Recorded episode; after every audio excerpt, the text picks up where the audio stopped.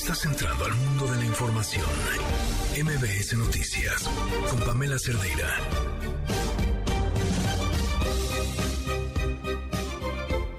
Es miércoles y tenemos muchísima información. Ya están aquí. Soy Pamela Cerdeira. Comenzamos.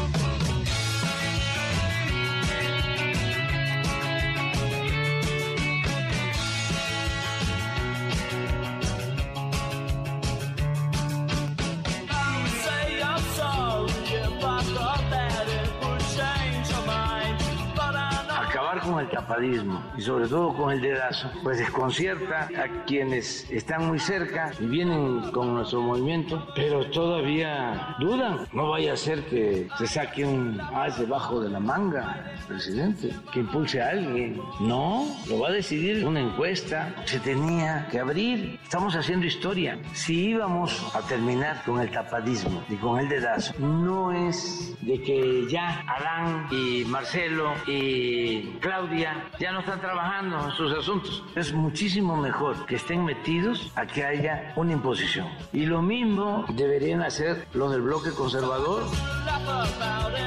Creo que ahora las circunstancias pueden llevarnos en esa ruta y pueden eh, avanzarse en temas como la reforma eléctrica, la reforma electoral.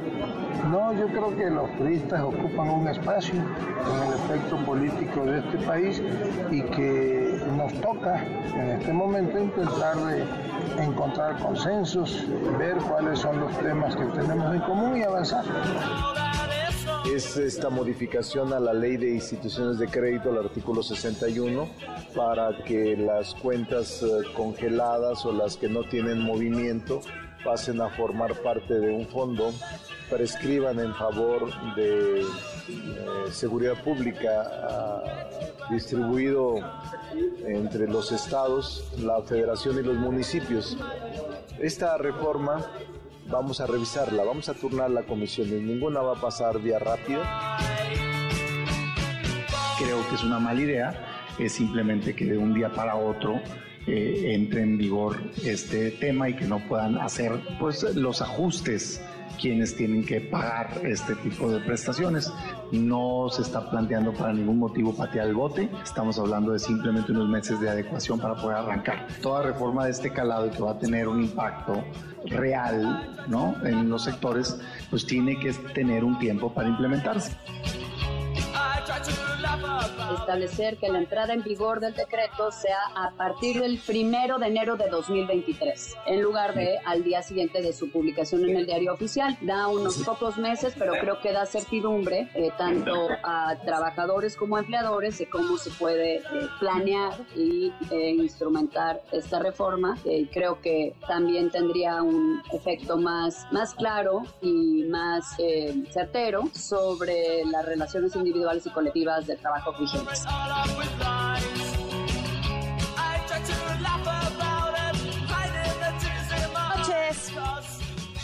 Gracias por acompañarnos. El teléfono en cabina 5166125, el número de WhatsApp 5533329585. Twitter, Facebook, Instagram, TikTok me encuentran como Pam Cerdeira. Tengo muchas cosas que compartirles, pero antes de irnos con la información, por cierto, les pregunté, ayer lo comentábamos un poco, eh, por lo menos una teoría, lo que pareciera más cerca. ¿Qué creen que esté pasando en Chiapas con el asunto de los chavos eh, intoxicados? Tres secundarias distintas, cuatro eventos distintos. Eso y el Estado de México, ¿eh? Segundo niño secuestrado, pues prácticamente frente a las cámaras que parecen nada más sirven para grabar y ya en dos días. Vamos antes de irnos con la información con Gaby Vargas. Liverpool es parte de mi vida. Presenta. No importa cómo estés, siempre puedes estar mejor. Mejor. Con Gaby Vargas.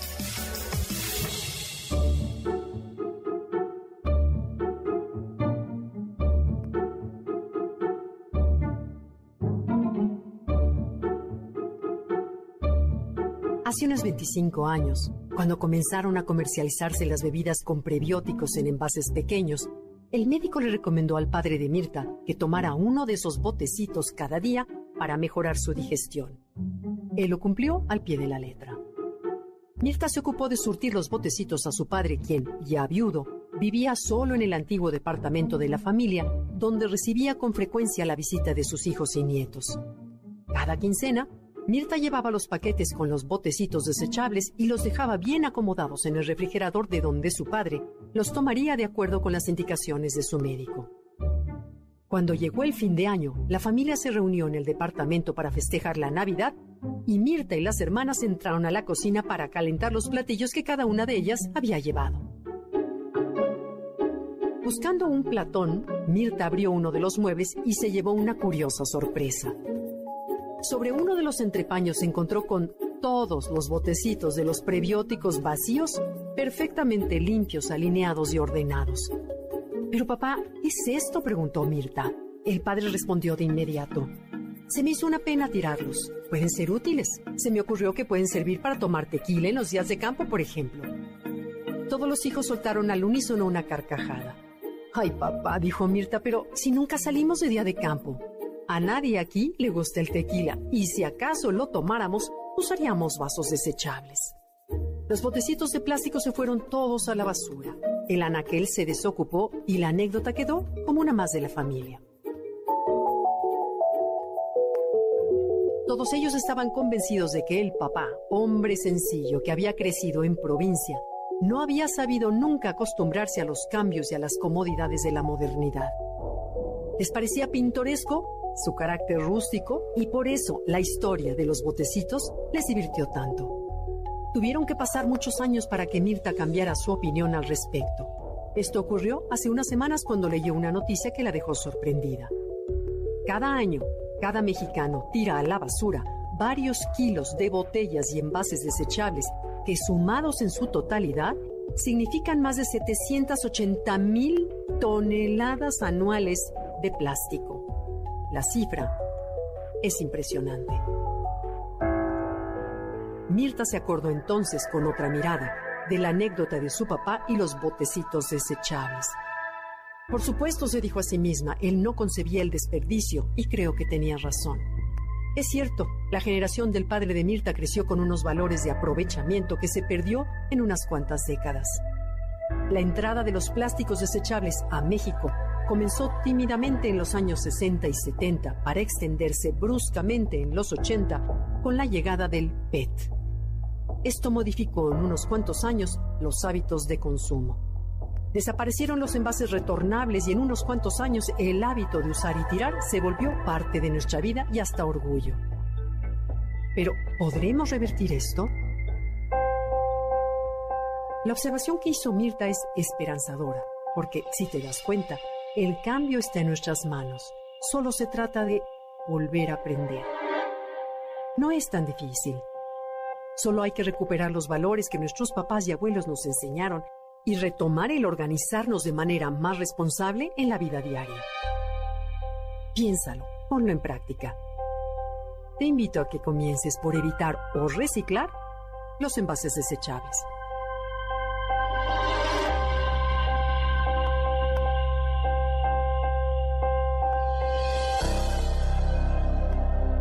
Liverpool es parte de mi vida. Presentó Mejor con Gaby Vargas. Quédate en MBS Noticias con Pamela Cerdeira. En un momento regresamos. Estás escuchando MBS Noticias con Pamela Cerdeira. Con la canción. Yo creo que, ¿qué será esta canción? De los finales de los 90, ¿no? Este... Últimos 90, yo creo que de ahí viene esta canción. Este, y digo vergonzosísimos porque siempre me ha parecido que musicalmente, de todas las eh, décadas, eh, los 80 fueron grandiosos. Eh, el 2000 fue una cosa muy extraña, pero los 90 fueron muy feos. y, nos daba, no me quiten la canción, está bien, era, una, era un comentario así al margen, este, no se sientan ofendidos, ya me la volaron. Bueno, ya que empiece con las noticias, ya la podemos mandar a volar, pero Short Take Man, o sea, ¿qué sería una canción como esta hoy en el 2022? Bueno, es que de verdad, echarse un clavado en los... Bueno, a ver, creo que los 90, más, creo que el reggaetón de nuestros tiempos es la reencarnación de los 90.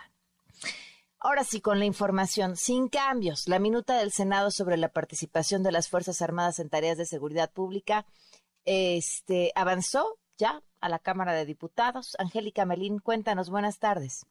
Hola, Pamela, muy buenas noches, qué gusto saludarte. También saludos para el auditorio. Este debate sobre lo que bien comenta se aprobó en semanas pasadas en el Senado de la República una iniciativa que se originó precisamente en la Cámara de Diputados, una diputada del PRI, hay que recordarlo, Yolanda de la Torre, que ya ni siquiera está aquí en San Lázaro porque pidió licencia. Ella fue la eh, pues, promotora eh, de esta iniciativa que ya se han pues, debatido y disputado la paternidad de este proyecto desde el propio presidente de la República, los periodistas, la Secretaría de Gobernación. Bueno, pues es lo que están discutiendo ahora los diputados federales en el Pleno de San Lázaro. Están discutiendo solo, Pamela, los cambios que se hicieron en el Senado de la República en días pasados. Es un hecho que se extiende hasta el 2028 la participación de las Fuerzas Armadas en asuntos de seguridad pública. Lo que definieron en el Senado fue ciertos candados y ciertas eh, disposiciones de control legislativo para verificar cómo se llevan a cabo estas tareas por parte de las Fuerzas Armadas, también para establecer un fondo de apoyo económico al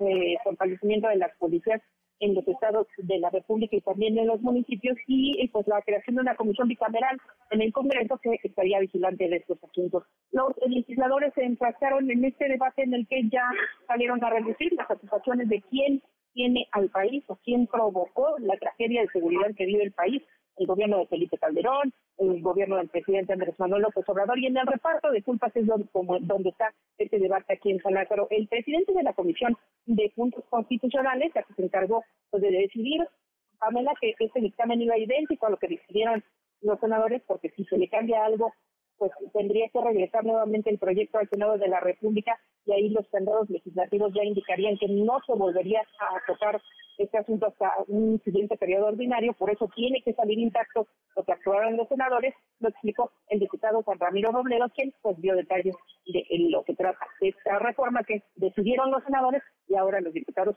están palomeando. Dios, no, ya después de esta ya, ya está lista. Así, así tiene que ser, así va a ser porque decíamos, Pamela, que este, no le pueden hacer cambios los diputados ya, porque ahí se moriría esta bola que está jugando aquí en el Congreso de la Unión por los trámites parlamentarios y los procedimientos parlamentarios. Si hoy se le hiciera algún cambio a este proyecto que se discute aquí en San Lázaro, técnicamente se muere el, mm. el tema porque ya no lo podrían presentar sino hasta un siguiente periodo ordinario de sesiones y a través de una iniciativa, una nueva iniciativa de reforma. Vamos a escuchar lo que dijo el diputado Juan Ramiro Robledo, si es posible. Lo que es materia del dictamen y por lo tanto de la discusión y de esta votación es lo que agregó la Cámara Revisora respecto de la forma en que pueden participar las Fuerzas Armadas, Ejército, Fuerza Aérea y Marina en apoyo de la Guardia Nacional y de todas las demás instituciones de seguridad pública del país. Discutir la pertinencia de la participación de las Fuerzas Armadas no es el caso. Si sus modalidades, si sus condiciones, si sus limitaciones Ahí expuso el legislador de Morena que pues no se le podía prácticamente hacer ningún cambio a esto que están discutiendo ahora los diputados en la tribuna de San Lázaro. El diputado de Movimiento Ciudadano, Salvador Caro, bueno, pues fijó la postura que tiene precisamente su bancada y que es compartida por legisladores del Partido Acción Nacional, algunos integrantes del PRD, y es que a la oposición llega sumamente dividida a esta discusión, Pamela, incluso hay la previsión de que diputados del PRD nuevamente voten a favor de este proyecto. Escuchamos al diputado de Movimiento Ciudadano, Salvador Caro Cabrera. Una simulación de acuerdos políticos con eh, senadores y con partidos que tienen mucha cola que les pisen. Esto es una decisión enteramente política. El soporte de todo esto es que tienen los instrumentos para poder tener amenazados a quienes abusaron, a quienes fueron corruptos, a quienes hicieron malos gobiernos, y así están construyendo las mayorías. Así lo hicieron con el PRI.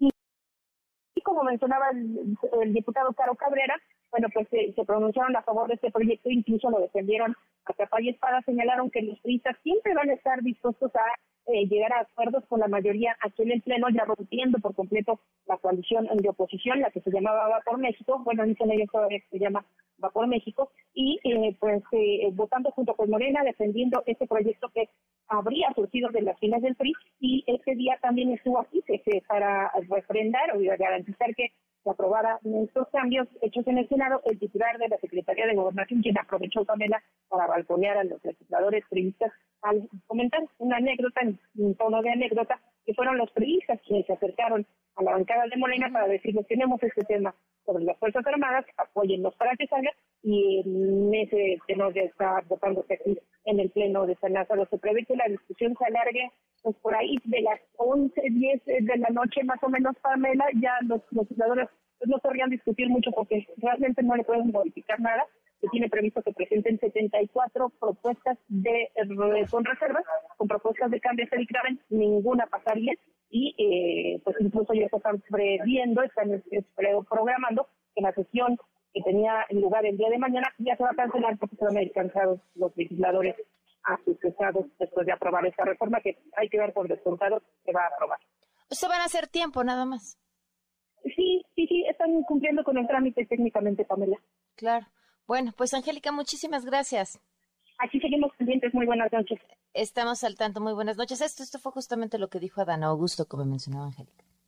Y me dice, fíjate que me buscaron, más o menos así fue, y nos invitan a construir un consenso. ¿El consenso de qué, macho? Pues con la Guardia Civil. ¿Y en qué consiste ese consenso? Me dice, pues tan simple, una reforma constitucional y pasemos de cinco a nueve años el término de la duración. Y le digo, pues suena interesante Nacho, pero pues diles que si ya se van a animar, pues que vayamos a otras cosas ahí con la guardia y otros temas. Bueno, pues el presidente dijo que era su iniciativa. Rubén Moreira negó que su partido haya llegado a un acuerdo con el gobierno federal para empujar iniciativas. Pues que yo sepa, no, pero es lo que dice el señor. Estaremos atentos a ver qué pasa. En el tema del electoral ya lo hemos dicho varias veces. ¿Cuáles son lo que nosotros nunca aprobaríamos? ¿Sí hubo de acuerdo, diputado?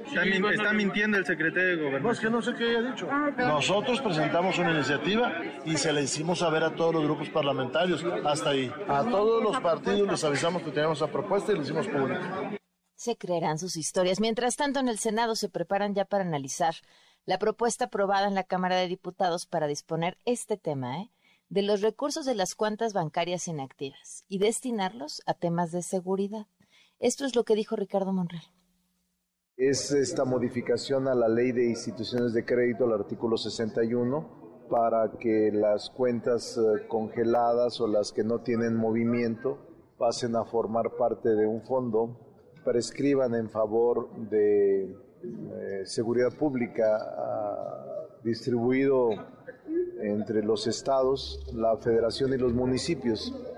Esta reforma vamos a revisarla, vamos a turnar la comisión, ninguna va a pasar vía rápida. Fíjense, eh, yo creo que darle recursos a seguridad pública en un país como el que vivimos nos haría a todos muchísimo sentido. Pero cuando la mayor cantidad de los recursos de seguridad pública se pueden estar yendo a la Secretaría de la Defensa y a partir de ahí perderles el rastro? No sé. Ojo este dato, según la Comisión Nacional Bancaria y de Valores, hasta agosto pasado, los recursos de cuentas inactivas, por lo menos durante tres años, ascienden a 21.334 millones de pesos que podrían quedar en manos del gobierno federal. Y en el Senado avanzó en comisiones la reforma para ampliar el periodo vacacional de trabajadores. Oscar Palacios, cuéntanos.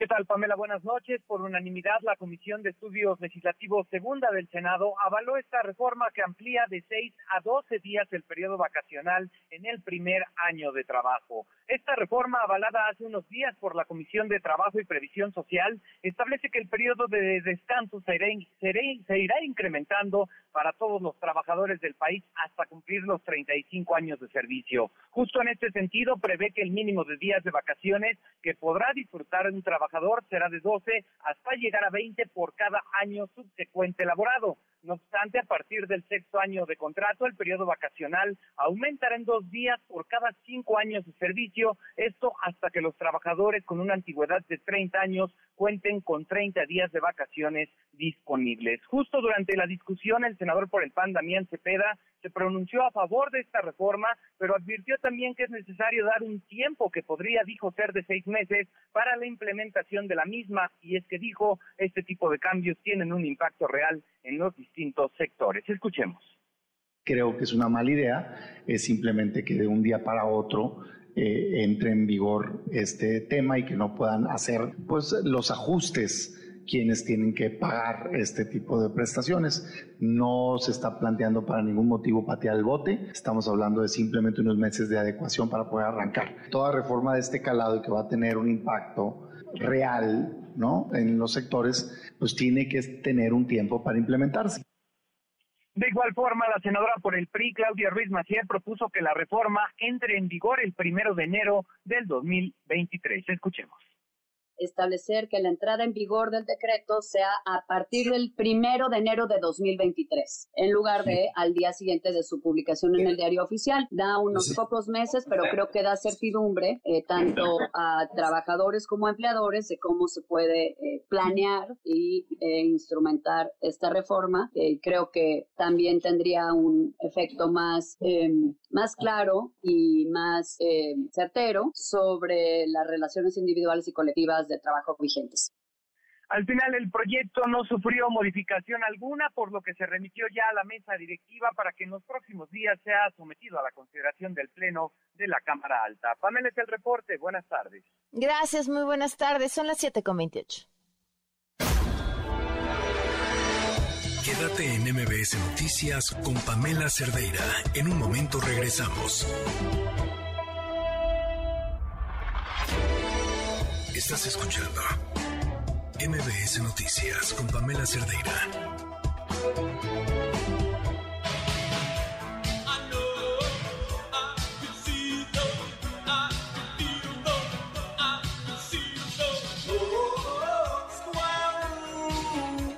Continuamos en MBS Noticias. Eh, gracias por seguir con nosotros. El teléfono en cabina 5166105 el número de WhatsApp 55 33 32 95 85. En Twitter, Facebook, Instagram, TikTok me encuentran como Pam Cerdeira. Oigan, a ver, le agradezco muchísimo. Pongan mucha atención, ¿eh? sobre todo quienes tengan predios en la Ciudad de México. En la línea nos acompaña Josefina MacGregor, directora de Suma Urbana. ¿Cómo estás, Josefina? Muy buenas tardes. ¿Qué tal? Buenas tardes. Buenas tardes a todos. ¿Qué es lo que está en juego en la Ciudad de México en cuanto al ordenamiento territorial? Bueno, Pamela, pues mira, gracias por esta oportunidad. Ahorita hay en consulta pública dos documentos que pasarán a ser ley a partir de enero, ahorita todavía no lo son, que se llaman Plan General de Desarrollo y Programa General de Ordenamiento Territorial. Enfoquémonos en el segundo. El Programa General de Ordenamiento Territorial que está proponiendo el Instituto de Planeación de la Ciudad de México y que subió a Gaceta Oficial para iniciar la consulta la jefa de gobierno, modifica el uso de suelo de toda la Ciudad de México. ¿Qué quiere decir? Nos cambia alturas, nos cambia densidades, nos cambia completamente la forma en la que vamos a decidir qué construir, cómo se puede construir, qué negocios puedo abrir y dónde. ¿Con qué intención? Eh, fíjate que con la intención parecería de un negocio económico brutal de toda la ciudad crean nuevos conceptos de áreas. La ciudad va a moverse, digamos, por áreas. Hay una área que se llama centralidades. Estas centralidades que para que tengan una idea incluyen Centro Histórico Insurgentes a Universidad, Paseo de la Reforma, Polanco, Loma, Santa Fe, Bosques, Lomas Altas, Cucuilco, Perisur, eh, Televisa, San Ángel, Viaducto Insurgentes, Central de Abasto, Tláhuac, Tec de Monterrey. Toda la ciudad. Toda la ciudad es lo que quería que vieran son miles de hectáreas. Para que tengan idea, la de Televisa San Ángel tiene 655 hectáreas. Ahí tú podrás negociar con la Secretaría de Desarrollo Urbano y Vivienda en cualquier predio levantar un edificio y la Secretaría te va a vender la altura.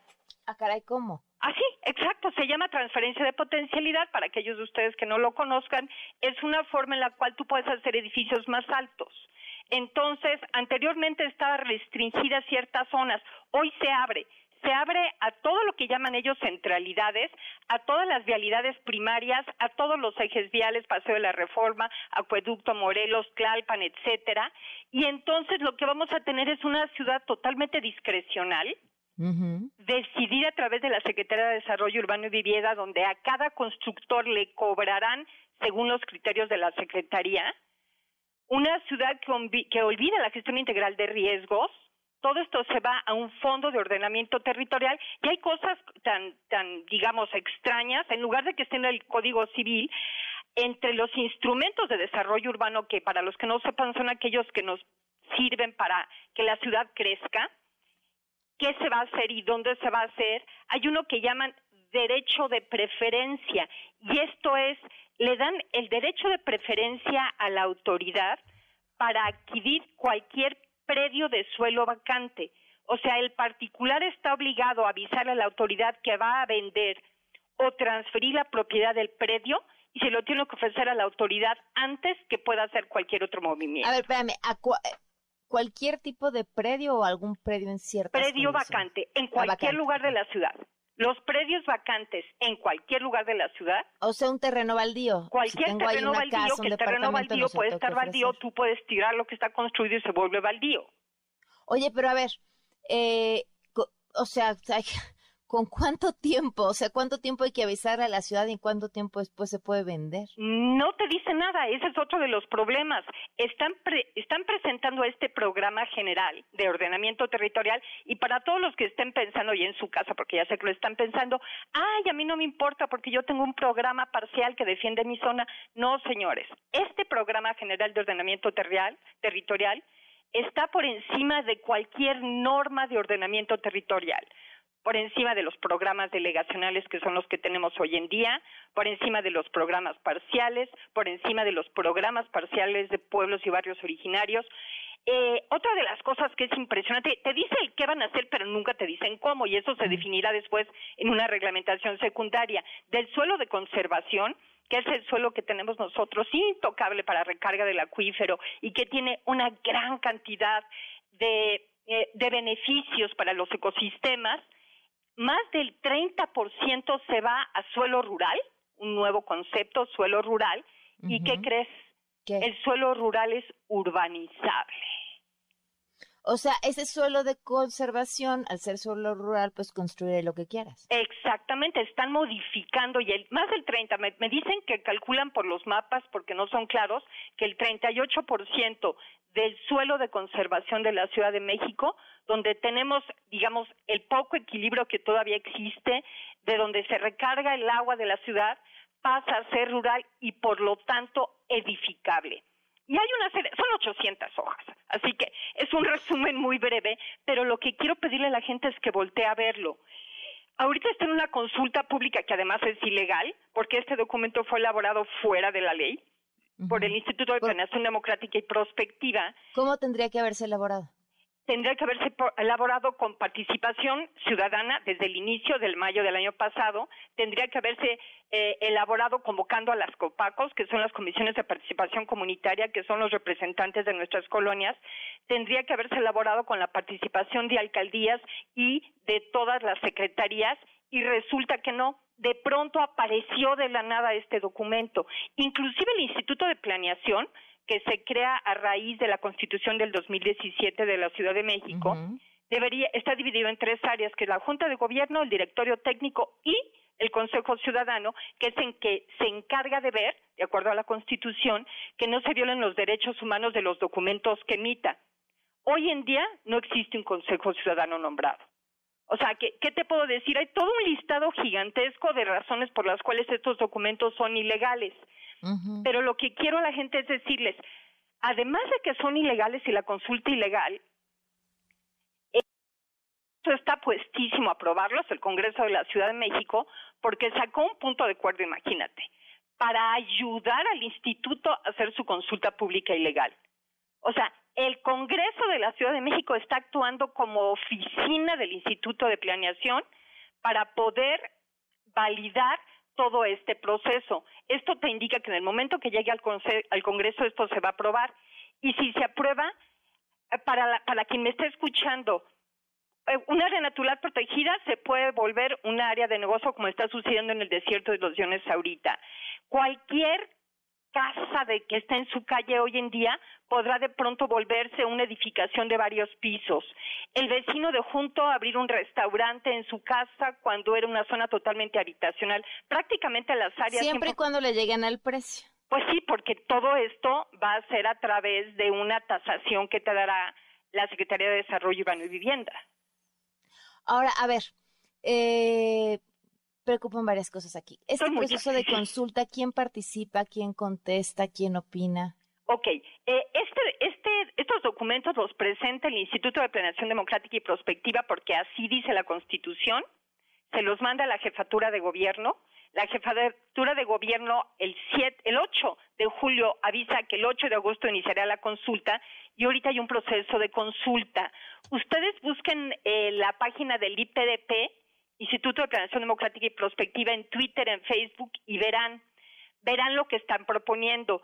Creo que es de vital importancia que se comuniquen con sus copacos, comisiones de participación comunitaria. Yo los invito a seguirme en, en arroba Josefina en Twitter. Estoy subiendo mucha información hay muchísimos foros que se han llevado donde se ha criticado profundamente toda esta propuesta, sencillamente porque es un negocio económico y acabaría por darle el último toque de destrucción a la ciudad. Pero por eso, Josefina, ¿quiénes están consultando? O sea, ahí está el documento, es público, pero ¿quiénes están opinando al respecto? Pues eh, debería, eh, la gente que esté opinando, nosotros no estamos participando en la consulta como tal, sencillamente porque es validar un proceso ilegal, pero hemos, nos hemos dedicado a mandar quejas a la Comisión de Derechos Humanos de la Ciudad de México, mm. a todos los diputados, a nuestros alcaldes correspondientes, al mismo Instituto de Planeación. Estamos haciendo foros informativos y le estamos pidiendo a la gente que se informe y que diga no voy con esto si no va con esto, ¿no? O sea, la labor de Suma Urbana, que es la asociación que presido de hace muchísimos años, es tomar leyes y hacerlas más sencillas para que la gente las entienda y las pueda, uh, pueda opinar. O sea, es promover la participación ciudadana. ¿Quién está opinando? Eh, están tratando de promover la opinión grupos de interés en esto, pero déjame decirte que inclusive hasta muchos constructores están eh, enfurecidos. ¿Por qué razón? Porque en lugar de que exista, como tiene que ser, la, la posibilidad de que voy a construir determinada en un documento para mi predio, ahora va a ser totalmente discrecional y tendré que empezar a negociar con Sedu y todo. Mm. Sí, no, está, está fuertísimo. O sea, yo los, de verdad, eh, los que quieran más información, les podemos mandar eh, mucha información. Eh, contáctenme en arroba Josefina en Twitter y si tú me permites abrir este canal, los estaremos actualizando. Supuestamente la parte masiva de la consulta inicia el día 21 de este mes hasta el día 12 de noviembre. De ahí, eh, supuestamente el instituto va a recabar todas las opiniones y en enero pasárselo al Congreso. Y créanme que si esto va al Congreso y se aprueba, cualquier tipo de certeza jurídica que pudiéramos haber tenido y que es con la que nos defendíamos de toda esta corrupción inmobiliaria que tanto comentan, desaparece porque esta ley da la discreción. gusta hablar. Es Pamela, pero es un tema que nos incide a todos de manera muy importante y de verdad los invito a informarse. Pues te agradezco muchísimo que nos hayas acompañado y sigamos platicando del tema. Te agradezco mucho, Pamela, por el espacio y muy buenas noches a todos. Gracias, muy buenas noches. Oigan, ¿en dónde tienen su nómina? ¿En dónde eligió la empresa para la que trabajan? ¿Sabían que, que la nómina se les deposite en el banco que ustedes quieran? Es un derecho. A esto se le llama portabilidad de nómina. ¿Qué tienes que hacer? Uno, uno, no cierres la cuenta de banco donde te depositan, porque te van a seguir depositando ahí, pero tú vas al banco al que quieres pertenecer y les dices, oigan, yo quiero que mi nómina caiga aquí, pero caiga en este otro banco. ¿Por qué? Porque te conviene, porque te gusta, porque te queda cerca, por lo que te venga en gana, no tienes que dar explicaciones. Y automáticamente lo que sucede es que el banco en el que originalmente te depositan cae ahí la cuenta y luego se transfiere automáticamente a la cuenta del banco en el que tú quieres. No hay que cancelarla porque además si traes un crédito o algo que estés pagando, se te descuenta y se te transmite, se te, eh, te mandan lo demás de tu nómina a la cuenta que tú quieres. Esto, este cambio de nómina, es un derecho que tú tienes. No conocían la portabilidad de nómina, no se preocupen, según la Comisión Nacional Bancaria de Valores, la mitad de los usuarios tampoco, pero ahora ya lo saben, 744. Joali, ¿cómo estás? Muy buenas noches. Sé que eh, no está en estos momentos, eh, ella está. Joali, ¿cómo estás? Buenas noches. Buenas noches, Pamela. Buenas noches al auditorio. Oye, notón, notón, además de muy bien narrado, este que nos presentaste el día de ayer sobre este sujeto en Morelos. Fíjate que he manejado, eh, pues desde hace varios varios meses, si no es que años, algunos temas de algunos estados que he tenido la oportunidad de tener eh, documentos eh, en la mano probatorios que pudieran justificar ese tipo de notas eh, la nota que presenté ayer en, en tu espacio, pues ha tenido, me dicen, una gran eh, indignación en Morelos, la han estado compartiendo mucho, me han estado hablando de varios espacios ahí en Morelos. Eh, y pues esta nota eh, no es más que un, una investigación que tiene que ver con un ex policía alguien que tuvo que ver con eh, licencias de conducir, un hombre que hasta pues hace un par de años pues era un jubilado de la policía eh, y que ahora eh, se ostenta con el cargo de secretario de movilidad y transporte actual en el gobierno de Morelos.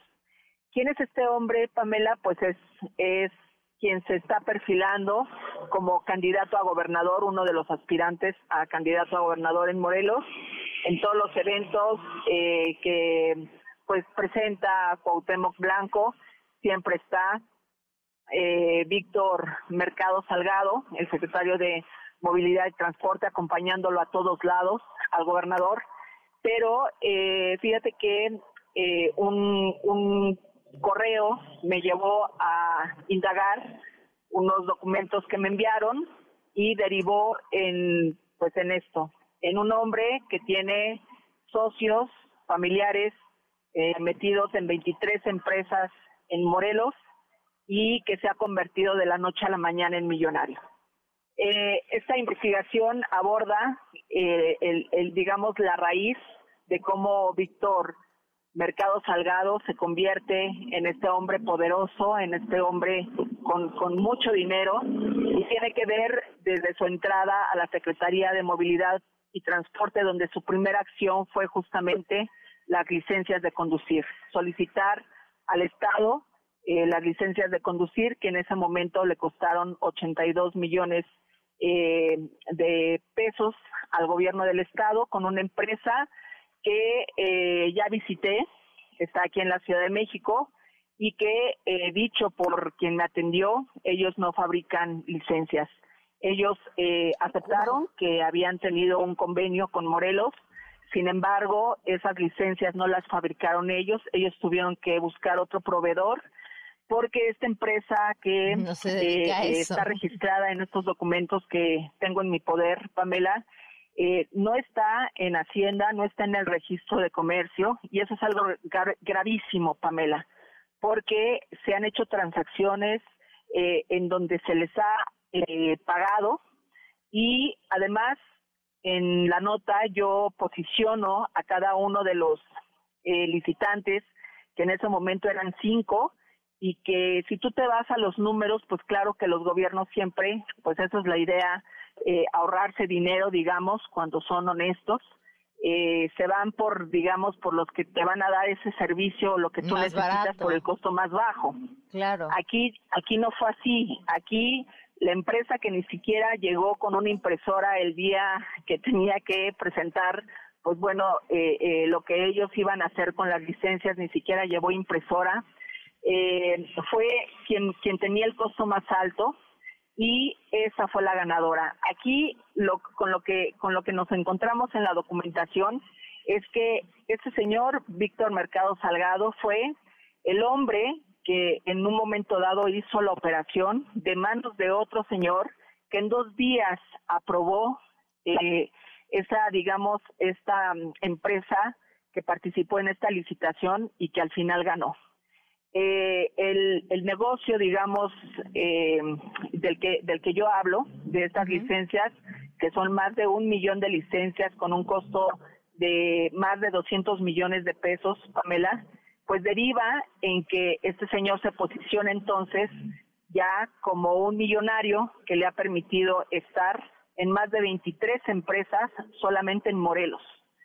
Y em, eh, eh, fíjate que a, mí me parece, Pamela, yo no es, ese no es un tema personal, esto es lo que nos toca hacer a los periodistas que eh, llegan a nosotros estos estos temas, que por supuesto una cosa es que tú recibas un correo donde te dicen o te dan un dato y otra cosa es lo que tú vas investigando, digamos, cuando vas calando los hilos y con lo que te encuentras, ¿no? Puede ser un correo tramposo, puede ser un correo a modo, pero cuando tú te encuentras con documentos, cuando tú te encuentras con eh, estas respuestas de, de, de esta de, de esas esos documentos que sustentan lo que lo que en su momento te narran en un primer correo pues da a todas luces este tipo de investigación. Yo no tengo el gusto de conocer a Víctor Mercado Salgado, nunca lo he visto en mi vida. No es personal, Pamela, porque a veces los funcionarios sí se sí creen que, que el asunto de los periodistas es un golpeteo personal y eso no es así.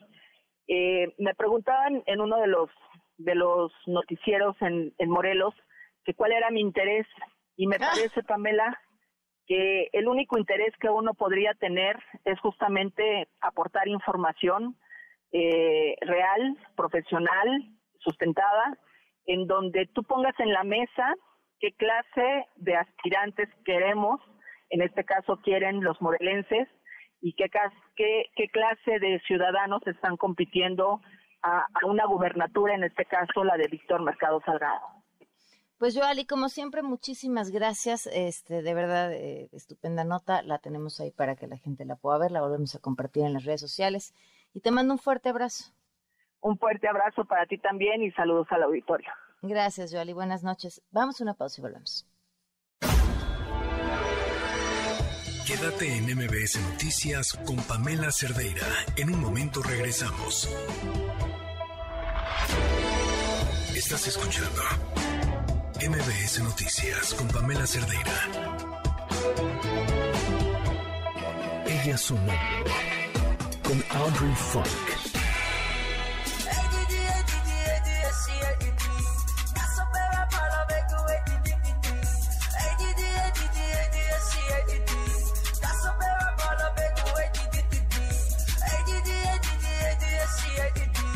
Gusta Audrey, ¿cómo estás? ¿Qué estamos escuchando? Hola Pame, buenas noches, qué gusto saludarte. Hoy pues estamos escuchando a esta chica chique, eh, Saye Saike. Ella es una eh, rapera de Irán, justamente quise traerla ah, por todo el conflicto que está pasando por ahí. Una de las raperas que hace rap en persa, eh, refugiada política viviendo en Canadá, porque obviamente siendo de la comunidad LGBT y todo lo que estamos viendo con lo que sucede con las chicas en Irán, pues no es una, una pues una predicción muy chida de vida, así que tuvo que irse a Canadá, pero sigue haciendo música de resistencia en persa y representando pues a Irán desde desde pues el extranjero. Oye, me encanta. Y fíjate que, que ha sido muy emocionante ver, bueno, uno lo que la música ha representado, veíamos y no sé si lo compartimos aquí, creo que fue en tele, un video de un chico que con música, con música se pone a leer tweets de, con, con, con, lo que varias mujeres en especial están diciendo sobre lo que se está viviendo y lo detienen. Eh, la, la música es en todo movimiento social un factor importantísimo. Claro, yo, yo siento que sin música tampoco puede haber como procesos revolucionarios, ¿no? Creo que también mm, son un poco, al final de todo es el, es el papel del juglar, del cantar, de lo que pasa, ¿no? De lo que está sucediendo, pero con música. Entonces, pues en estos tiempos no es diferente, así como Víctor Jara está, también están estas chicas de que están haciendo música desde otro punto y desde otro momento histórico, pues, pero la música siempre ha estado y va a estar, pues.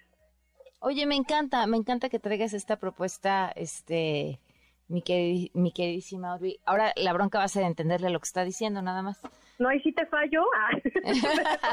Ay, si no te lo vengo manejando. No, no, no te manejo todavía el PERSAT, ojalá pronto, pero, pero, pero por lo mientras dar un poco de visibilidad, pues también ayuda, ¿no?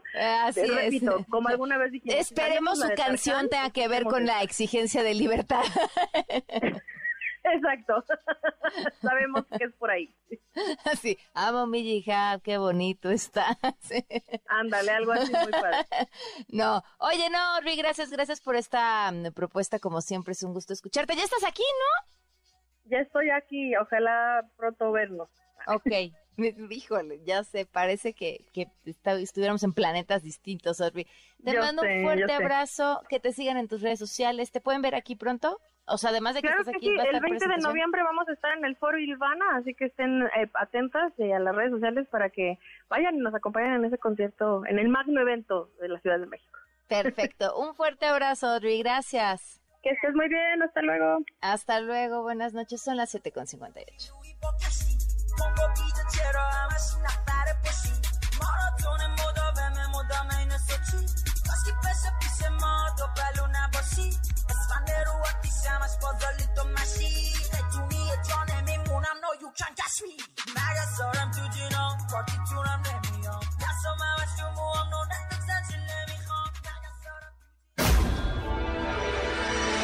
Quédate en MBS Noticias con Pamela Cerdeira. En un momento regresamos. Estás escuchando MBS Noticias con Pamela Cerdeira.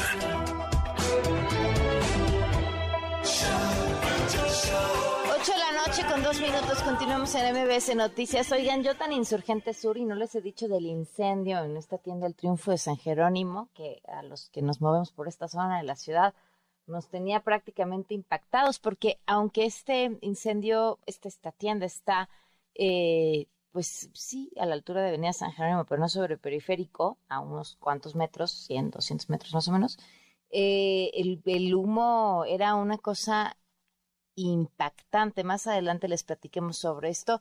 Oigan, y escuchen esta información. El del ejército no solo no desapareció, ¿se acuerdan? Con esta intención de desaparecer todos los fideicomisos porque eran opacos, lo que no es cierto, no todos, sino que incluso ha aumentado sus recursos. Cuéntanos, Nora Bucio.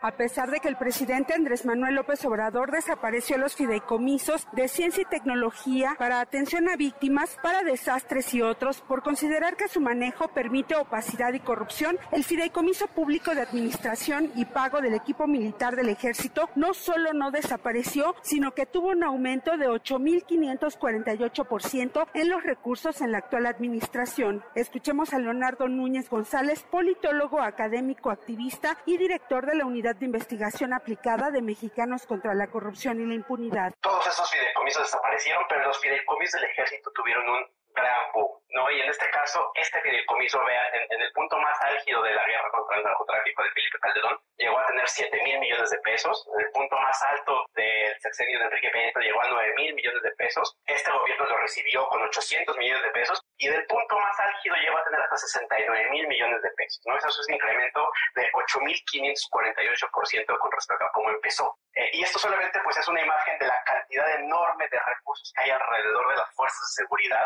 en particular de la Secretaría de la Defensa Nacional. El investigador explicó que este mismo fideicomiso durante el periodo más álgido de la guerra contra el narco de Felipe Calderón dispuso de 7 mil millones de pesos. Con Enrique Peña Nieto su presupuesto más alto fue de 9 mil millones de pesos y con el actual gobierno de Andrés Manuel López Obrador lo recibió con 800 millones de pesos y ha tenido un incremento de hasta 69 mil millones de pesos. Señaló que a través de solicitudes e información, la Auditoría Superior de la Federación citó en una respuesta a solicitudes de transparencia que el uso de este fideicomiso no fue confiable, lo que da pie a pensar que se ha utilizado de manera discrecional y opaca. Para MBS Noticias informó Nora Bucio. Muchísimas gracias, Nora, pero eso, eso es pensar mal, porque las Fuerzas Armadas, em, como obedecen al presidente y el presidente les ha dado órdenes de que sean buenos y correctos y que hagan el bien, este, no tendremos por qué pensar mal de, del uso que se le pueda dar a este fideicomiso. Esta tarde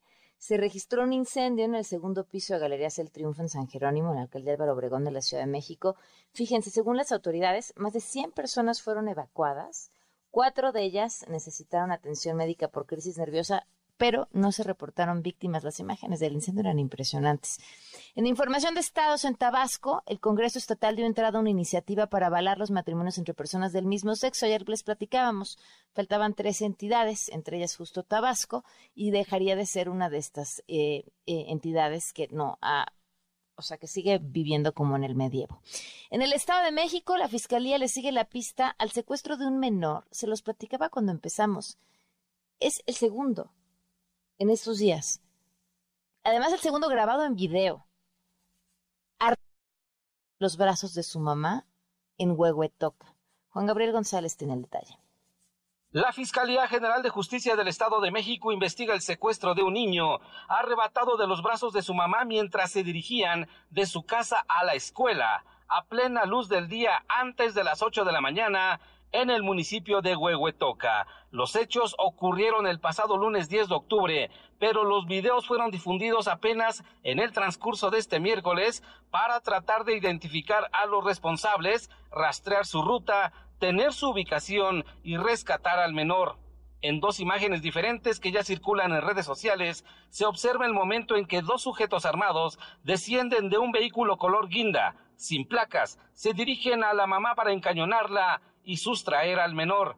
Durante los breves forcejeos, uno de los delincuentes propina un cachazo en la cabeza de la mamá, mientras el otro sujeto ingresa al menor al automóvil para después darse a la fuga. Según varios reportes, el automóvil con los secuestradores y el niño de ocho años habría tomado rumbo al estado de Hidalgo, por lo cual la Fiscalía Mexiquense ya trabaja en coordinación con autoridades ministeriales y de seguridad de aquella entidad. Incluso ha extendido el radar de búsqueda a otros estados como Tlaxcala, Puebla, Querétaro y Morelos.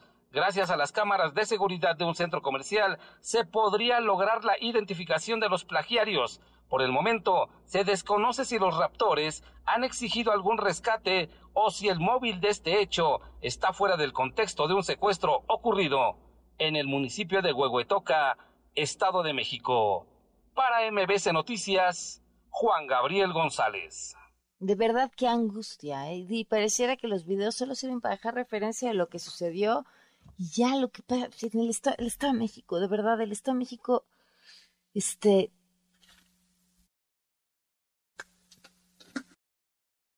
con a la que sus habitantes sobreviven un gobierno peor que el otro.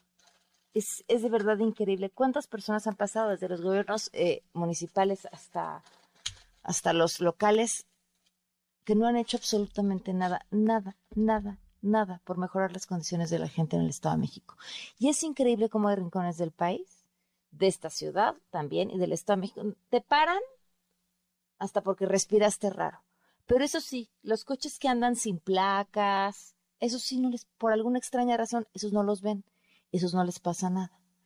En Chiapas, la Fiscalía del Estado afirmó en conferencia de prensa que los resultados de las pruebas realizados a distintos alumnos intoxicados en Bochil y Tapachula resultaron negativas a alguna droga. Por ello se tomó la decisión de tomar nuevamente muestras toxicológicas y nuevas declaraciones a los menores, además de seguir con las investigaciones sin descartar ninguna línea. Pues ¿cuál línea tienen? ¿Cuántos días han pasado? Otra escuela en la que ya había pasado otra vez más intoxicados el día de ayer. Y no es, es de verdad eh, increíble. El uso de cubrebocas ya no va a ser obligatorio en aeropuertos y a bordo de aviones. Las personas que dormimos con la boca abierta lo vamos a seguir utilizando. Cuéntanos, Claricense. La Secretaría de Infraestructura, Comunicaciones y Transportes, a través de la Agencia Federal de Aviación Civil, informó que el uso del cubrebocas para quienes utilizan las instalaciones en el aeropuerto, así como las cabinas de aeronaves, ya no será obligatorio. Y es que la FAC explicó que esta determinación se dio desde el 11 de octubre, desde ayer, y hasta en tanto las autoridades sanitarias no modifiquen los protocolos sanitarios inherentes al uso del cubrebocas.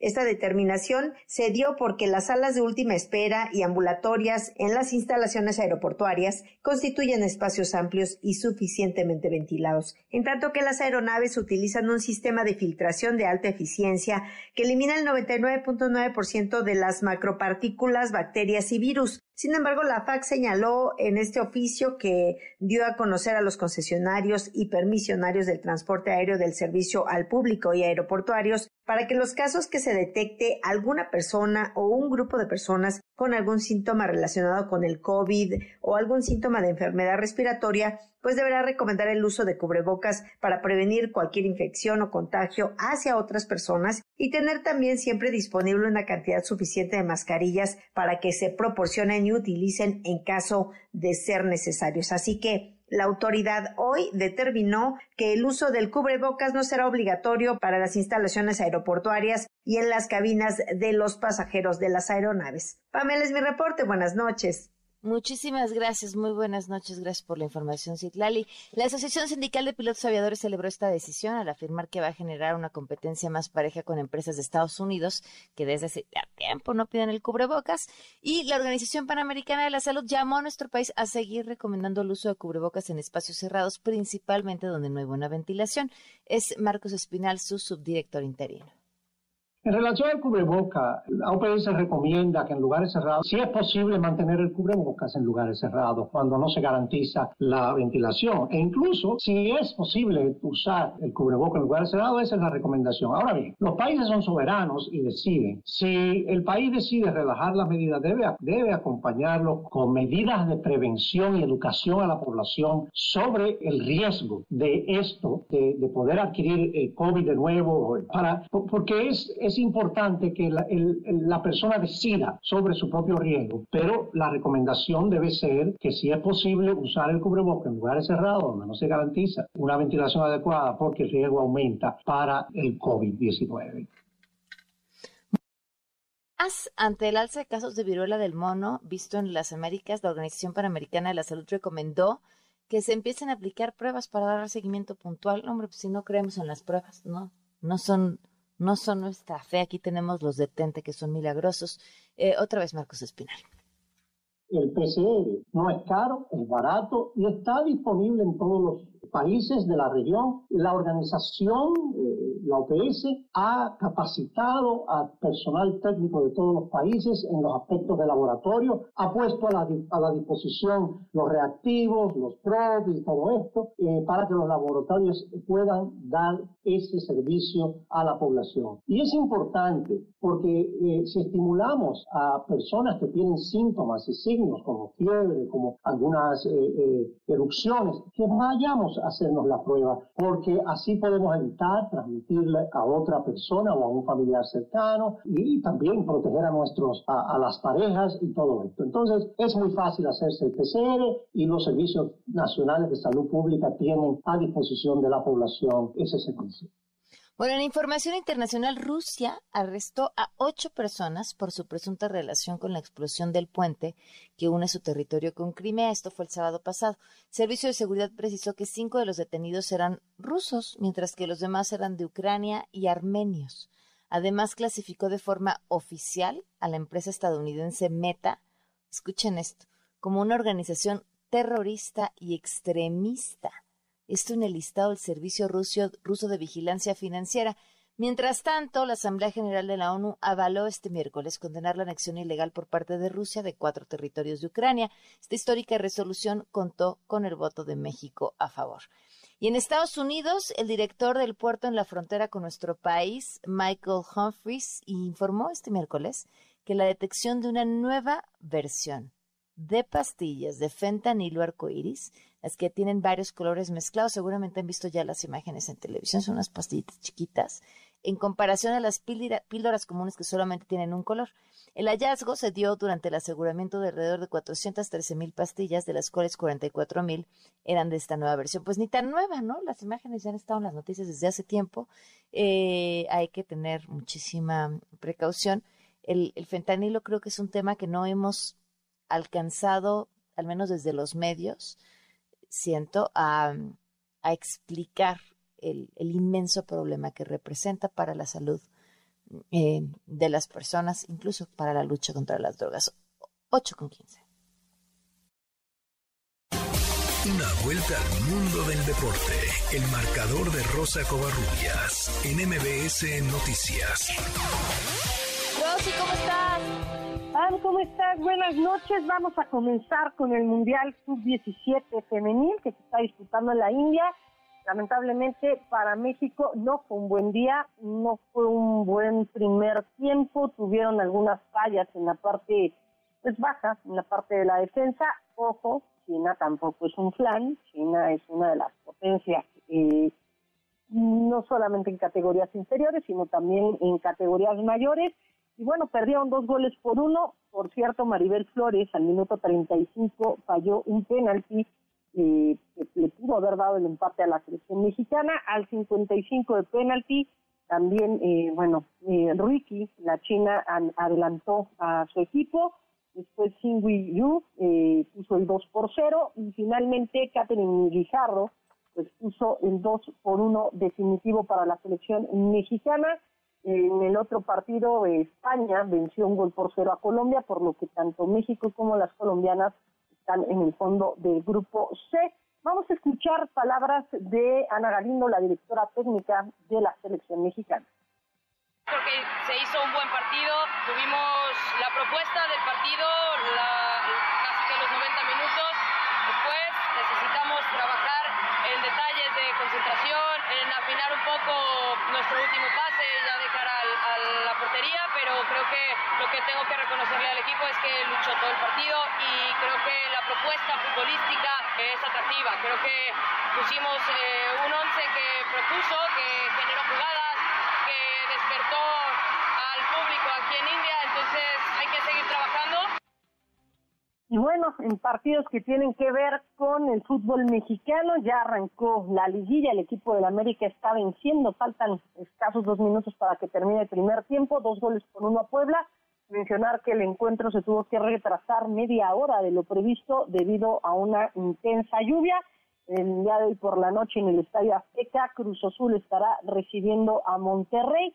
Y mañana dos partidos, Santos contra Toluca y Tigres, que estará recibiendo al club Pachuca. Esto dijo Miguel Herrera respecto pues al partido que tendrán mañana ante los Tuzos. Obviamente son los juegos de ida. Los de vuelta se realizarán el próximo fin de semana. Vamos a escuchar a Miguel Herrera. De repente la confusión. La gente piensa que porque un jugador tiene 50 liguillas y otro tiene 4, tiene que ganar, ya tiene experiencia. Y hoy la dinámica a veces supera la experiencia. Si la experiencia no corre y no tiene la conciencia de hacer las cosas bien, la dinámica te supera. Pues hoy tenemos que entender que vamos a enfrentar un equipo dinámico y que también tenemos que ser dinámicos nosotros, tocar rápido. Tenemos un equipo técnicamente muy bueno, pues tenemos que ser rápidos en la visión de, de, la pelota para que cuando Pachuca haga su apretón no encuentre pelota, ¿no? Bueno, buenas noticias desde la Champions League porque la Napoli, equipo donde milita el Chucky Lozano, ya clasificó a los octavos de final de este torneo, venció cuatro goles por dos al Ajax, tres mexicanos estuvieron como titulares el día de hoy, Irving Lozano, quien anotó el primer gol del partido al minuto cuatro, un cabezazo después de un centro preciso de Zielinski, y bueno, pues el Chucky Lozano colabora con la victoria de su equipo, Edson Álvarez jugó todo el encuentro, y también Jorge Sánchez estuvo 68 minutos por parte del conjunto de los Países Bajos. El Liverpool goleó 7 por 1 al Rangers de Escocia, esto también en el grupo A, mismo sector donde está la Napoli. En el grupo B, el Club Brucas, con el empate sin goles ante el Atlético de Madrid, también aseguró su pase a los octavos de final. El Bayern Leverkusen cayó 3 por 0 ante el Porto. El Barcelona y el Inter de Milán empataron a 3 goles. El Bayern Múnich ya clasificó también a los octavos de final, venció 4 por 2 al Victoria Plissen. El Marsella derrotó 2 por 0 al Sporting de Lisboa mientras que el Tottenham derrotó 3 por 2 al Eintracht Frankfurt de eh, Alemania, así que por lo menos el Bayern, la Napoli y el Club Brujas ya clasificaron a los octavos de final de la Champions League. El día de hoy el coreback de los Delfines de Miami, Tua Tango Bailoa, regresó ya a los entrenamientos. Hay que recordar que pues, está todavía en el protocolo de conmociones, pese a que ya regresó a entrenar, va a permanecer en este protocolo, no va a jugar este domingo, su reemplazo Terry Bridgewater, que se encuentra en la misma situación, pues lamentablemente para el coach Mike eh, McDaniel, pues tuvo que echar mano del novato Skylar Thompson, quien va a ser el titular en el partido en contra de los vikingos de Minnesota. Vamos a hablar de Major League Baseball, de las grandes ligas, del béisbol de grandes ligas, porque el ayer Julio Urias salió con la victoria en el, triunfo de los Dodgers por cinco carreras a tres sobre los Padres de San Diego, esto en el inicio de la serie divisional. Urias tuvo pues un inicio dominante, retiró en fila a los primeros ocho bateadores que enfrentó, y bueno, pues solamente batalló en el quinto episodio, donde recibió las tres carreras, pero contó con el respaldo de sus compañeros. Estas son las palabras de Julio Urias. No, sabemos, sabemos que como abridores la verdad que, que obviamente queremos llegar lejos al juego, pero también sabemos que, que si quedamos un poco cortos tenemos ese apoyo no del bullpen, la verdad hacen tremendo trabajo, como ya lo vieron esta noche y lo van a seguir viendo en toda la serie, siento que, que tenemos toda la confianza, no solo yo, mis compañeros también en el bullpen y, obviamente la ofensiva que hay que darle bastante crédito también, siento que pusieron eh, unos tremendos turnos al bate y, y contento por la victoria. Mencionar, Tam, que bueno, pues ya se está jugando el segundo de la serie. En estos momentos, en la parte baja de la segunda entrada, los Dodgers están dos carreras por uno arriba y Filadelfia está empatando sin carreras en el sexto episodio contra Atlanta. Ayer Filadelfia se llevó el primero de la serie.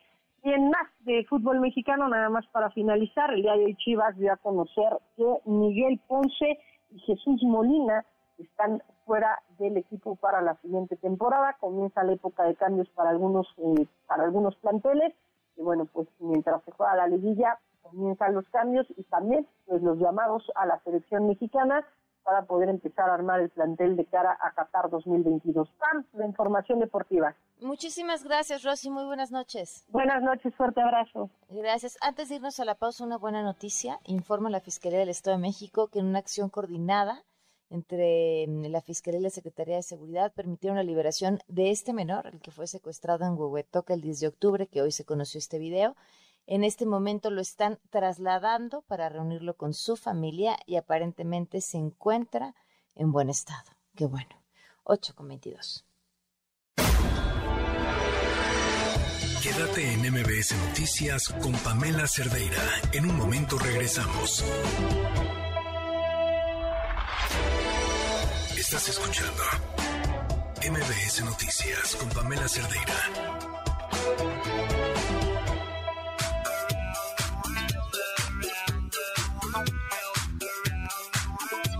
Son las 8 con 25 minutos, continuamos en MBS Noticias. Fíjense que eh, hemos estado tratando de poder conversar con algunos de los padres de o familiares de los chicos intoxicados en estas distintas tres escuelas en Chiapas.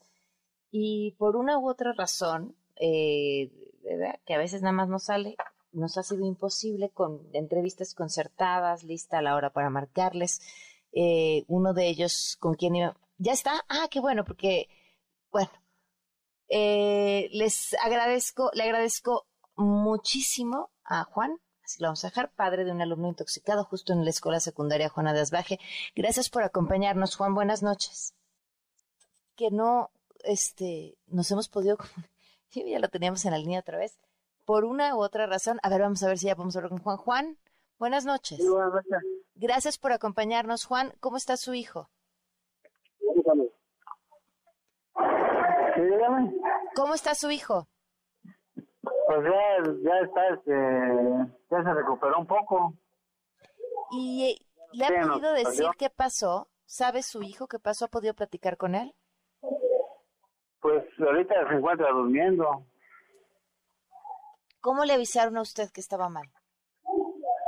Pues ahora sí que andaba yo en mi trabajo.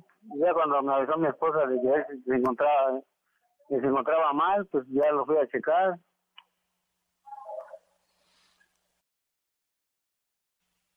Fue el viernes en la noche, como a las siete y media. ¿Y desde ese momento no ha podido platicar con él?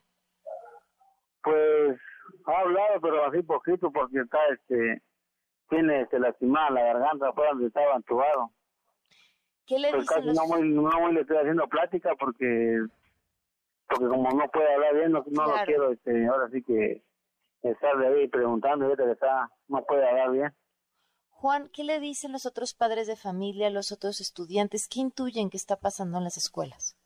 Pues le soy sincero, yo ahorita no sé nada de los otros padres de familia porque desde que venimos acá el viernes no he podido salir y ahora sí que no no este no me he enterado de nada o de lo que esté pasando allá en Bochín porque pues acá pues como no hay este donde cargar el teléfono pues ahí se, se me anda descargando a cada rato por eso no no me entero nada de allá ¿Están recibiendo algún tipo de apoyo?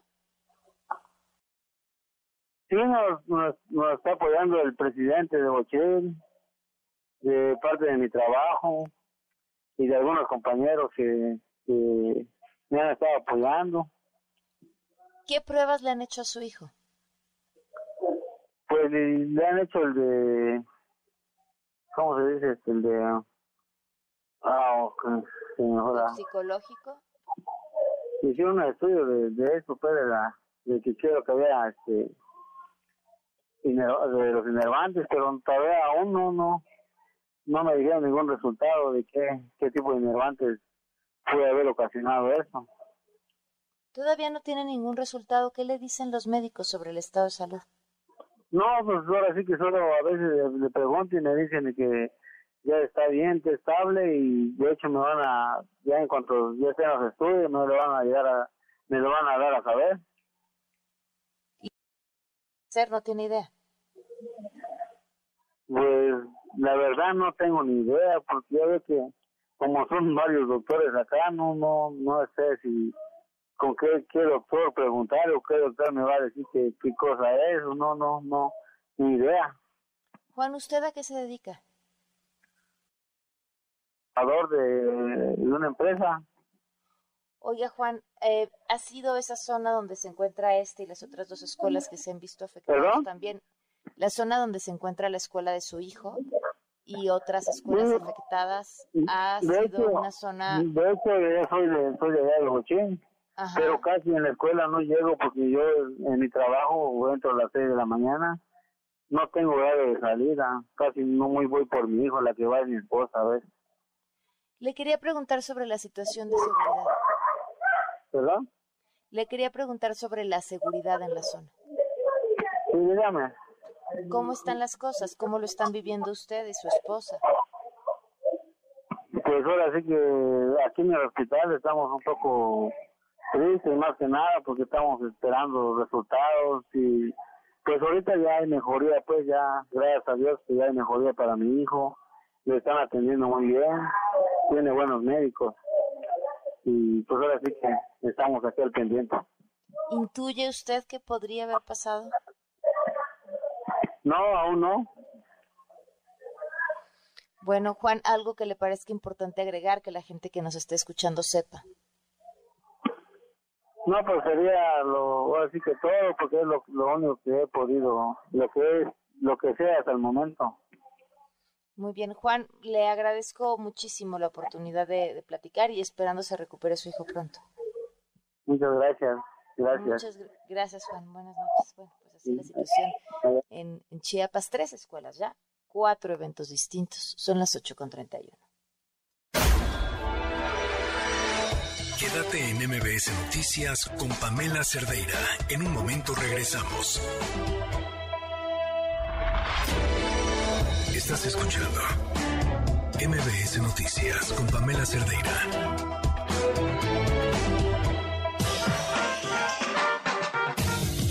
Desde la mirada de la gente, Mesa Ciudadana. Las 8 con 34 minutos, ya estamos en la mesa ciudadana, ya está aquí Lourdes Morales. ¿Cómo estás, Lourdes? Bien, gracias. ¿Tú qué tal, Pam? Bien, ahora sí, ay, tu micrófono algo tiene. Ahora sí nos dejaron, este, Ahí. suena algo raro, sí, ya, creo que sí.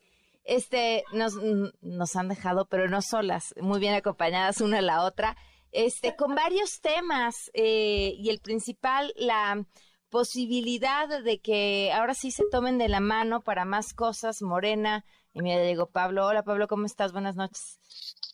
Muy bien, ¿cómo están? Bien, gracias. Gracias. ¿Tú qué tal? También, muy bien. Hoy viene en su versión del Greco y estamos a punto de hablar sobre la posibilidad de una reforma electoral morena en alianza con el PRI. Cuéntanos, Lourdes. Comentábamos que ha habido en esta administración pues más de 300 propuestas de reforma. Lourdes, este, vamos a ver si cerrando el video podemos, este, no. Logra eh, reconectarse. Pablo, ¿quieres arrancar por ahí? sea, hay rumores. Eh, yo espero que en una reforma constitucional en donde les quitarían derechos a todos los partidos, no solo al PRIismo, eh, le quitarían derechos y le quitarían la razón de ser del PT, del Verde, del voy a volver a entrar.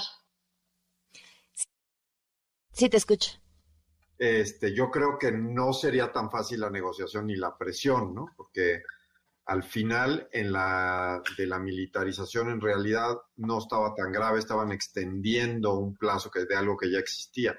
Si aceptan una reforma al INE, todos los partidos pierden derechos excepto el, partido oficial. Porque La, reforma, la reforma que está proponiendo el presidente es básicamente que el Congreso que él controla va, va a nombrar unos consejeros que el Ejecutivo que él controla va a nombrar a unos consejeros y que la Suprema Corte de Justicia, que pues, cada parte de ella está controlada, va a nombrar a unos consejeros y de ahí van a ser todos los consejeros del INE y esos son los que van a tomar control. Entonces el presidente tiene dos terceras partes de entrada eh, y entonces pues olvídate lo que va a pasar, ¿no? O sea, ya tendría control de la elección y ahí pues prerrogativas y demás, ¿no?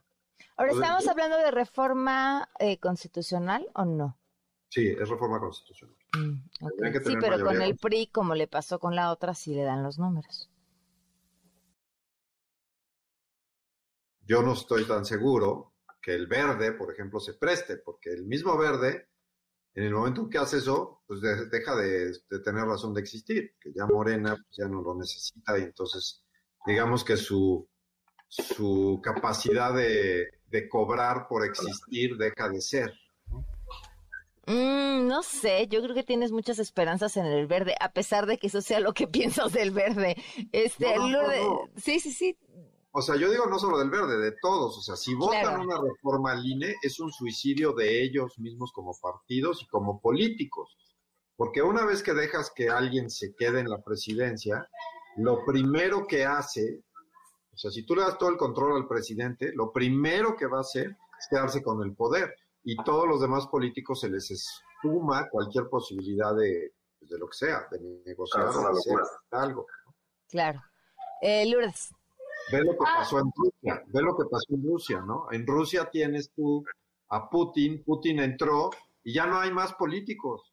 Ya todos son siervos de Putin que trabajan con él o sus amigos. Ya no hay políticos, ya nadie hace política en Rusia el que hace política y es exitoso acaba en la cárcel. Eso es lo, justamente lo que sería una reforma lineal. Pero, pero a ver, pensar que quieren hacer política y no que quieren hacer billetes, que es lo que les traería aliarse con el presidente, también cuesta trabajo, ¿no? Pero ¿por qué les haría billetes a los del verde, y no a sus cuates, cuates? Pues, en Rusia lo que hizo es les quitó el dinero a los que ya estaban y a todo, y solo sus cuates, cuates son ahora los que están, los demás ya se no, no, no, para tener la posibilidad de tener el proceso de quedarte con todo el poder.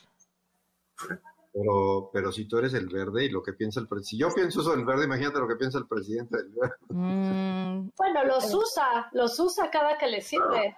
Y realmente también es un partido que se ha prestado a estar con la fuerza mayoritaria. también ellos se prestan, es el, es el único partido verde que no es de izquierda. No, es que yo lo que decía Lulu es que si, si el verde vota a favor de quitar, de que el INE lo tome eh, el control el presidente, pues desaparece su capacidad de cobrar y de ser algo, pues ¿para qué lo quieren?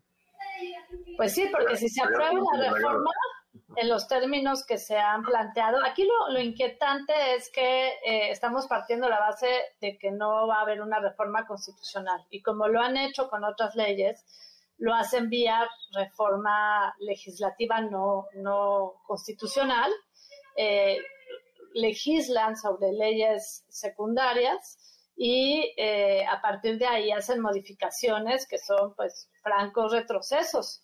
Entonces sí es inquietante porque sabemos que en línea ha sido una obsesión del presidente, parte de la creencia no comprobada del fraude electoral, que sí hubo abusos, que fue lo que se registró a partir de la evidencia en aquel entonces, que no hubo piso parejo, pero porque eran las reglas que existían y a partir de ahí se modificaron las reglas y es cierto que nuestra normativa electoral pues es muy compleja y está diseñada a prueba de mapaches, ¿no? Pero resulta que ahora que tienen el poder, pues la prueba de mapaches ya no les gustó y sí es altamente preocupante que justo para una elección presidencial se quiere hacer una reforma. Nunca antes había sucedido esto, esto lo ha dicho muchas veces el consejero presidente Lorenzo Córdoba, que todas las reformas anteriores se han hecho eh, bajo la prueba y el error, pero siempre en elecciones intermedias. Entonces, con este marco normativo complejo, si ustedes quieren, ineficiente en términos de fiscalización, si quisiéramos una fiscalización más puntual, pues quizá habría que hacer algunos cambios, sobrecargado para el órgano electoral, lento en algunas decisiones, como lo vimos en el caso del FINA, pero funcional, funcional, que da credibilidad, que da certeza y que eh, por lo menos permite que las cosas se resuelvan por la vía pacífica y que haya alternancias. Entonces, tumbar este andamiaje es sumamente riesgoso en un contexto en donde estamos avanzando, ya consolidando, ya avanzando, consolidando un Estado militarizado. Sí es preocupante. Juan Francisco. Pues mira, yo creo que si se rompe la posibilidad de que como ciudadanos podamos propiciar una alternancia civilizada, pacífica, eh, independiente, autónoma, etcétera, si esa posibilidad se corta, eh, entraremos a, una nueva dimensión en la cual eh, todo por lo que hemos luchado deviene a cero, porque esta es, esta es la piedra angular de una normalidad democrática. Si no tenemos la posibilidad de recompensar o castigar a quienes ofrecen servicios, a quienes ofrecen posturas, a quienes ofrecen políticas públicas, y esa posibilidad nos va a ser vedada porque ahora eh, el Estado lo encarna una persona o, la postura es que lo que se transformó no puede ser objeto de una revisión ni aún por medios democráticos, eh, entonces sí la regresión puede ser eh, permanente y esto no admitiría, digamos, un solo ápice de justificación. Si, si el señor tiene algún trama con lo que pasó en 2006, pues que lo guarde, lo que sea, pero además el mismo sistema fue el que le permitió llegar ahora. Eh, traicionaría lo más esencial de lo que fue justamente su justa democrática y ahora piensa que él tiene el destino manifiesto para el resto del país. Eh, eso, eso no nos parece y, y, por eso la ciudadanía ha mostrado eh, en forma clara que, que, no estamos por eso y ayer tuvimos un evento en que la ciudadanía está diciendo si hay otras rutas, si hay otras alternativas y tenemos que apostarle a que haya una mayoría y una eh, pluralidad en el diseño de lo que debe ser el país esto no puede ser objeto, insisto, del diseño o la determinación de una persona, sea quien fuere. Ahorita es la coyuntura, pero, pero por el INE sí tendríamos que dar una batalla frontal y, los partidos que aceptaran ese suicidio democrático, caray, yo creo que no merecen ni siquiera el diseño de partido porque estarían traicionando sus propios estatutos y su misión eh, más pura, que es ganar elecciones. O sea, ¿cómo, se explicaría un partido que amenaza contra la posibilidad de, ganar elecciones porque le va a entregar eh, ese control a, otra institución, aunque momentáneamente sean sus aliados. No pueden ir por esa vía, es que es absolutamente ilógico y repito, ahí sí, al margen de lo que piensen los líderes partidistas, este, la ciudadanía tendría que montar una ofensiva brutal en contra de una amenaza de ese calibre. Vamos a una pausa y seguimos platicando aquí en la Mesa Ciudadana. Quédate en MBS Noticias con Pamela Cerdeira. En un momento regresamos. Estás escuchando MBS Noticias con Pamela Cerdeira. Vamos a la mesa ciudadana. Este, no sé no se pierdan la oportunidad de entrar a Facebook o a YouTube eh, o en Twitter y ver todo lo que se comenta en el corte, porque seguimos hablando justamente de estos temas y, nos, y, nos enganchamos y luego el, el, tema se pone todavía más interesante. Yo, a ver, no les voy a quitar mucho tiempo con esto porque seguro vienen preparados con datos y temas más duros, pero ¿ya leyeron El Rey del Cash? Yo lo empecé a leer y la verdad es que no, no tengo tanto tiempo, pero luego me mandaron un resumen. ya, ya vi el resumen también. Y lo único que hace es confirmarme pues, todo lo que ya sabíamos, ¿no? Yo que sí llevo siguiendo esto muchos años, básicamente confirma lo que sospechábamos y lo que sabíamos que sucedía, ¿no? Es que el presidente desvió fondos públicos desde que estuvo en la administración, desde antes y posteriormente a que salió de la administración todos desviaron fondos públicos, que es un delito electoral y es un delito punto los que desviaron esos fondos eh, para que para llegar a la elección. Pues, la verdad es que nomás para mí confirma absolutamente todo lo que sabía. Yo también digo, lamento que no haya más evidencia documental, más que el testimonio, pero sí confirma, como dices, Pablo, yo tuve alumnos que trabajaron en el gobierno de la Ciudad de México y que me decían, es que nos descuentan del salario y no nos dan opción. Yo les decía, pues quéjense. Me decían, sí, maestra, ¿ante quién? Yo, pues ante lo hice, se nos corren. Y hubo un alumno que sí se quejó y que se hizo el digno y lo corrieron y aparte lo corren vetado, ¿no? En todos los las administraciones que manejan el mismo partido. Entonces, no solamente les, les cortaban el salario, sino que los obligaban a ir a, marchas, les pasaban listas, sí, al viejo estilo Cente. Sí, sí, sí, sí. Wow. Sí, bueno, esos fueron escándalos que se hicieron públicos en ese momento. Yo sí recuerdo perfectamente todo. O sea, te digo que lo único que hizo el libro es confirmarme todo lo que ya había salido. Me dicen, es que los otros, ahí están los hermanos recibiendo sobres, está Imas, el, Ponce, está Bejarano. digo, nada de lo que dicen ni me extraña tantito, ¿no? Juan Francisco. Yo, iba a decir que dos cosas, este, pruebas sí hay, pues hay videos, hay testimonios, hay este, eh, referencias bancarias, o sea, hay muchas cosas que te dejan ver efectivamente que han vivido y siguen viviendo en un mundo de efectivo porque bajo la, no, la regla de no trazabilidad se han, se han beneficiado. Digo, de otra suerte no se entiende cómo alguien puede no trabajar, no tener cuentas, no tener tarjetas y sin embargo eh, recorrer el país de, de diestra a siniestra. O sea, es imposible, no, no hay forma de sostenerlo más que con lo que ellos dicen que son aportaciones y que no son corruptelas.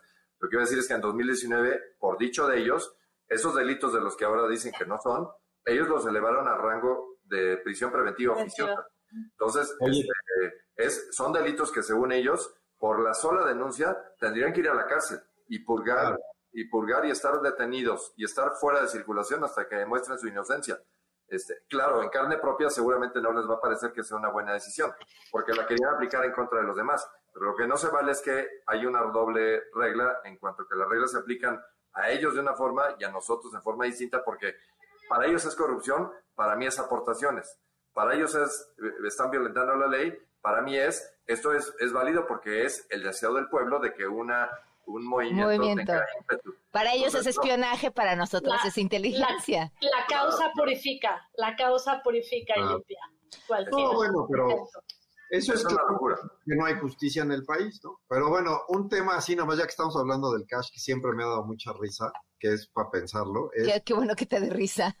Sí me da risa porque fíjate lo que les pasó. Es, son tan corruptos que Morena tenía el dinero en efectivo, ¿se acuerdan el, el fideicomiso aquel que hicieron y el carrusel? Tenía el dinero en efectivo y lo tenía que enviar a otros estados de la República. Lo más fácil era subirle un coche e irse manejando, pero como no se ni en ellos mismos, tuvieron que meter el dinero al banco para poderlo mandar. Es increíble, ya la corrupción llegó a tal grado que tuvieron que cometer un delito extra. O sea, ya tenían el efectivo, tuvieron que cometer el delito para poderlo mandar, porque si no se los iban a robar ellos mismos. Es increíble ya. Pues es lo mismo con la cantidad de financiamiento que se utiliza en las campañas. Pues no todo va a campo, hay ordeña en el camino. Cuando dices, ¿por qué ese resultado electoral si le metieron tanto dinero? Pues porque se lo clavan los operadores. esta, esta es la prueba de lo que dice Elena, ¿no? De que todos se hicieron ricos en el camino. Ahí la tienes, ¿no? Tuvieron que usar el fideicomiso para mandar el cash porque no se confiaban entre ellos. Es increíble. ¿eh? Es el huachicoleo electoral. O sea, ahí sí hay ductos que están perforados. Entonces, las gotas que llegan al destino final están muy este, disminuidas. Guachicolo electoral. Nos quedan seis minutos en radio y tenemos entre Tatiana Cloutier, Guacamaya Leaks, así que dense Lourdes. Pues creo que Juan Francisco y Pablo tenían más visión sobre el impacto de la eh, renuncia de Tatiana en el marco de las negociaciones eh, del del TEMEC, más, que negociaciones, más bien de las quejas que hay por ciertas decisiones que violan lo que está establecido en el TEMEC, en particular la reforma eléctrica. Eh, y me gustaría escucharlos. Y yo nada más de Guacamaya Leaks, pues es cierto que hay información que es de correos que me parece que no debería de tomarse como una verdad pura, pero que sí revela información inquietante sobre el espionaje, sobre la vulnerabilidad que tienen la supuesta estrategia de seguridad nacional y sobre la falta de reacción de las instituciones que frente a una posible configuración de una red de corrupción dentro de eh, la Sedena, pues no se investigue, no pase nada, ¿no? Es increíble, es increíble. Sí queremos respuestas, queremos certidumbre frente a esta información y no recibimos más que información de que, ah, pues sí es cierto lo que está ahí dicho, ¿no? Entonces sí, me parece muy inquietante lo vulnerables que estamos frente al crimen organizado y frente a quienes supuestamente están encargados de cuidarlos. Pablo, pues la, salida de Tatiana, la, salida de Tatiana, sí es un eh, reflejo muy claro de que agotándose el plazo previsto en el TEMEC para que hubiera las negociaciones y evitar ir al panel, eh, claramente eh, se agotó el margen de maniobra de la secretaria eh, ya no tenía eco alguno. Entiendo que incluso a veces ya ni siquiera la recibían en Palacio, no había eh, nada, ya no digas que no le dieran abrazos, es que ya no le daban ni siquiera la interlocución ante lo que es claramente un suicidio si pasamos al panel. No hay forma que ese panel salgamos adelante. Los expertos van a determinar lo que todo el mundo sabe, que es que México está infringiendo las obligaciones que están ahí previstas. Pero teníamos una válvula de escape para obtener una solución que fuera políticamente rentable y que técnicamente fuera aceptable. De hecho, se habló inclusive de alguna extensión del plazo para que las negociaciones continuaran, pero esa extensión, si es que la hubo, no tiene un plazo definido. Así es que hoy en día estamos ya expuestos a que en cualquier momento Estados Unidos puede demandar la conformación del panel y México estaría obligado a sujetarse. Entonces, eh, si, si la llegada de Buen Rostro pensamos que eso va a tener mejores resultados, no. Una cosa es ir a extorsionar o ir a generar, digamos, cobros masivos en materia intributaria, que está bien que los delincuentes que no han pagado que les cobren, yo no tengo ningún problema. Pero si pensamos que esa va a ser la actitud y que por eso los americanos se van a doblegar, estamos totalmente equivocados. Ellos saben que tienen la razón. Habían abierto su espacio y el tratado lo prevé para que pudiéramos negociar. Pero si pensamos que con cara dura o con argumentos de soberanía esto va a cambiar, estamos perdidos. Y la contingencia para el país está entre 10, 20, 30 mil o más millones de dólares. Eso va directo a las arcas que vamos a tener que pagar tarde que temprano. Ese va a ser el gran legado de esta administración y lo vamos a pagar todos los contribuyentes. ¿Por qué? Simplemente porque no supieron lo que firmaron. Ellos pensaban que, el capítulo octavo del TEMEC tenía disposiciones en materia eléctrica. No tiene nada. Este, habla nomás de hidrocarburos. La industria eléctrica estaba este, bajo un rasero distinto, pero pues es que no leen lo que, lo, que firman, ¿no? Pablo. Pues mira, como dice Paco, ni para qué le entro, vamos a perder. El tema, el tema es claro, tan claro que es, la ley es en contra de nuestra propia constitución y a nuestro propio tratado. Entonces, no hay manera de ganar. Pero lo más grave no es eso. Digo yo, si te preguntan por qué no está pasando, pues porque en Estados Unidos hay elecciones dentro de un mes y seguro hay una consideración ahí de en qué momento y cuándo y qué van a hacer, pero no por miedo a perder, no por miedo a nada. Eh, los jueces en Estados Unidos y los árbitros que ven estas cosas no oyen ningún argumento que no sea el específico, legal, el que está ahí. En Argentina ya les pasó. En Argentina la señora Kirchner en una necedad increíble que había una deuda que tenía Argentina que no se reestructuró, la compraron unos cuates y ella no les quiso pagar, llevó al país a la quiebra, tiró el pago de todos los bonos, la calificación, Argentina se fue a crisis económica, una cosa dramática por una necesidad ideológica de no quererles pagar a unas personas. Yo espero que la señora Buenrostro use su confianza ganada con el presidente para decirle precisamente que no puede hacer nada y que más nos conviene llegar a algún arreglo bueno, porque sí hay maneras de solucionar esto. El problema es que las maneras de solucionar esto pasan por tener que obedecer nuestra propia regulación en la Constitución. a lo que nos comprometimos.